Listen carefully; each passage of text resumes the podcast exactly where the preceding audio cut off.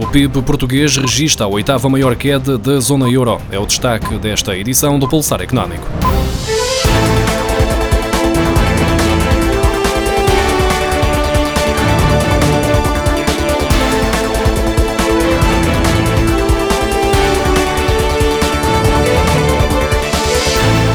Crise provocada pela pandemia do novo coronavírus provocou no primeiro trimestre uma queda de 2,3% na economia portuguesa em comparação com o mesmo período do ano passado. A quebra foi a oitava maior entre os países da zona euro, igual à observada na Alemanha, como revela o Eurostat. A economia espanhola contraiu 4,1% no primeiro trimestre, menos que os 5% registados em França, enquanto a Itália, o país europeu mais fustigado pela pandemia de Covid-19, viu seu PIB cair 5,4%.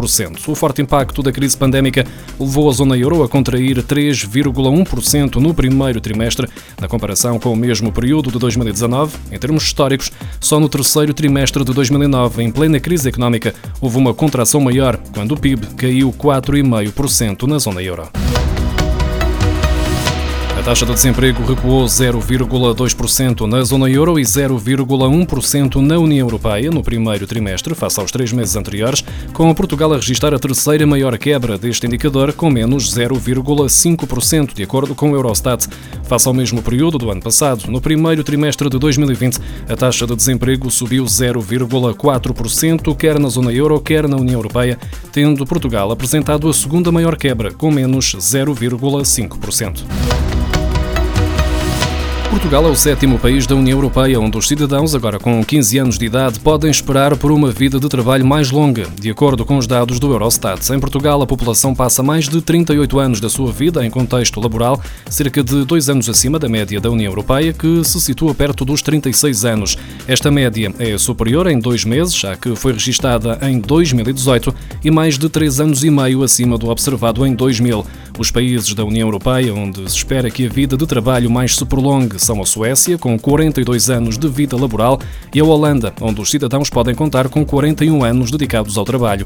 No extremo oposto surge a Itália, ao registrar um período laboral médio de 32 anos, seguida pelos 32 anos e meio da Croácia e dos 36 anos da Grécia. Depois da queda de 4,9% no primeiro trimestre, em comparação com o mesmo período do ano passado, as exportações afundaram em abril, com o país confinado e a maioria dos principais parceiros económicos de Portugal também a lutar para travar a pandemia. As vendas do país ao exterior registaram uma queda histórica de 39,8%. As importações apresentaram praticamente a mesma variação negativa.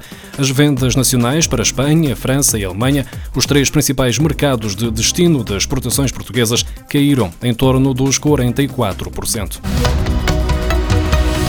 A pandemia provocou uma queda de 60% no número de imóveis para venda, de acordo com a Casa Afari, mas isso não foi suficiente para levar a uma descida dos preços das casas. Outra das tendências observadas entre fevereiro e maio foi a transição de imóveis afetos ao alojamento local para o arrendamento tradicional. 2020 começou por ser um ano recorde para o mercado imobiliário, mas rapidamente se inverteu a tendência. Foi em março, com os primeiros casos de coronavírus a aparecerem no país, que o setor começou a assistir aos primeiros impactos provocados pela pela pandemia. Assim, numa análise desde fevereiro a março, o Market Report da Casa Fari observou um recuo de 60% nas casas vendidas online. Ao mesmo tempo, foi também registada uma redução no número de novos apartamentos anunciados nas plataformas, ao passar de 15.867 em fevereiro para 14.409 em maio. Ainda assim, não se verificam descidas nos preços dos imóveis. Talvez a escassez na procura provocada pela quebra de rendimentos das famílias possa alterar esta tendência. you Houve 1.036.354 sinistros automóveis declarados às seguradoras em 2019, como indica um estudo agora publicado pela APS, a Associação Portuguesa de Seguradoras.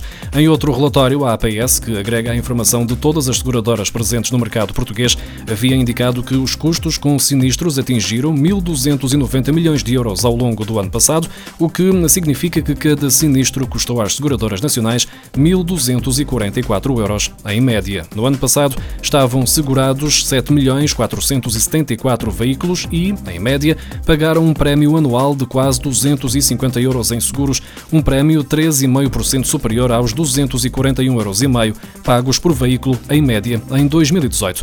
Em relação a sinistros, o relatório aponta para 1 milhão e 36 mil ocorrências, menos 2,2% que em 2018, dos quais 43.500 acidentes tiveram danos corporais como consequência.